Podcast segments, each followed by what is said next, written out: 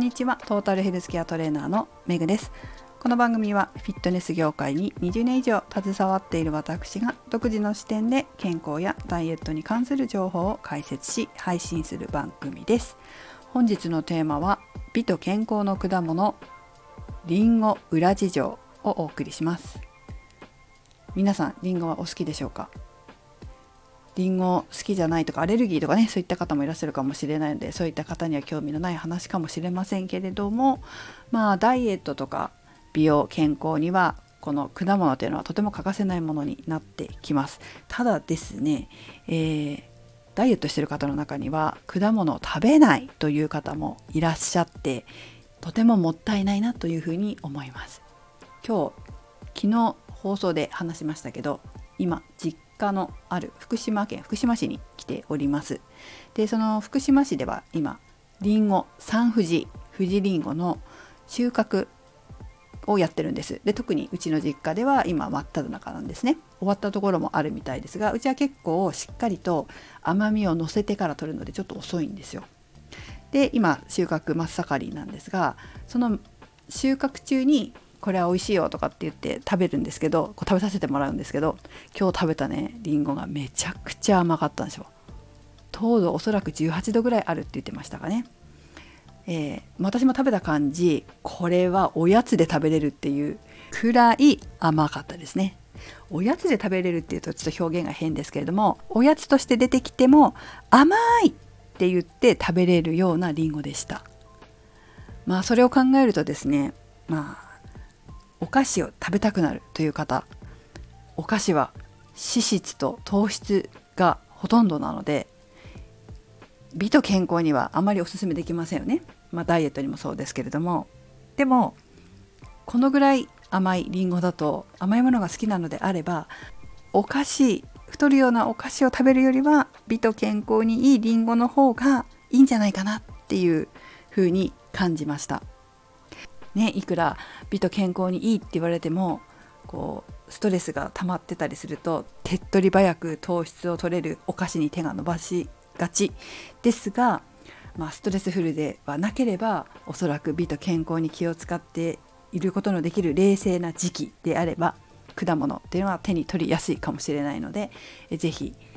えー、そういう時期にでもね、え、お菓子を食べたい食べたいと思ってる方でも、まあ、たまには冷静な自分に戻るる時には美味しい取りたての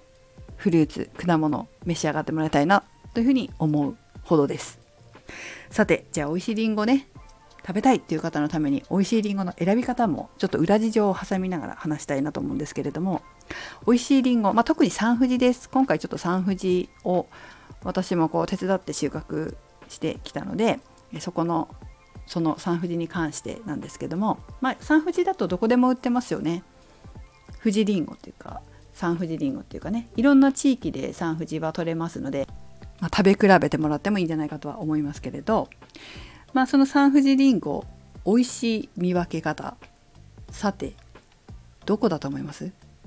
通常大体この話をすると赤いりんごかなって答える方が多いんですけど実は違います。三富士はですね特にお尻を見ます。りんごの後ろが後ろっていうか底側ですね。でひっくり返してみてりんごをねひっくり返して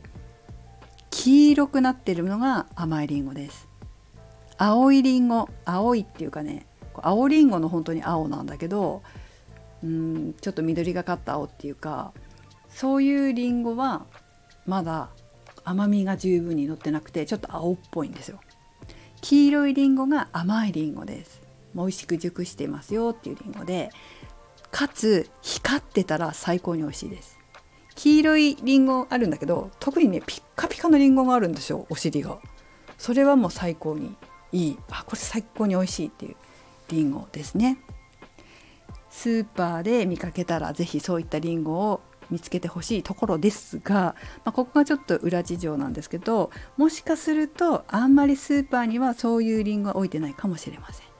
なぜならば、まあ、農家っていうのは販売方法大きく2つあります。1つは直販直接お客様とやり取りして、まあ、プラットフォーム何かうちだったらベースを使ってますけどもベースを介してもしくはま直接のお客様とのやり取りで販売するっていう方法とえー、農協の選果場に持って行ってそこで市場に市場ですね市場に持って行ってもらってそこからスーパーに行くというこの大きく分けてこの2つのパターンがあるんですけども一番美味しいところっていうのは直販のお客様のところに行きます黄色くて光ってるようなものは大概直接のお客様がいればですけど、え、まあ、いないっていう場合もあるかもしれませんけどうちは直接買ってくださるお客様がたくさんいらっしゃるので、え、すっごく美味しいところは全部そういう直販のお客様のとこに行きます。そして、えー、それ以外のものうんちょっと言い方悪いけどちょっと残ったていうか、んと B 級 C 級 C 級かな？C 級ぐらいのものを農協に持ってきます。A 級と B 級はまあお客様にお送りするようになって A と B の違いは何かっていうと、まあ、今年はですね福島市氷が降ったんですね。で氷が降ると桃に桃もそうでしたけどりんごもね傷がすごくついちゃったんですよ。でその傷ついたものの中でもこれだったら大丈夫かなっていうものがまあ、美味しくて、まあ、後ろがね黄色くてえちょっと傷ついてるなっていうようなものは B 級。傷ついてないもうお尻の色もすごくいいし傷もついてないっていうのが A 級だとすればそれ以外のものっていうものにも分かれるんですけどお尻のところが、まあ、黄色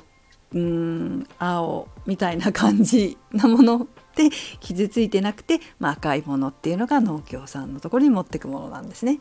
なのでそれはうちの基準ですけども意外ともしかしたら他の農家さんもそうですよね直接やり取りしてるお客さんの方があのお名前を出して販売してますので美味しくないものは送れないわけで美味しいものがいっちゃうわけですよ。そしてそれ以外のものが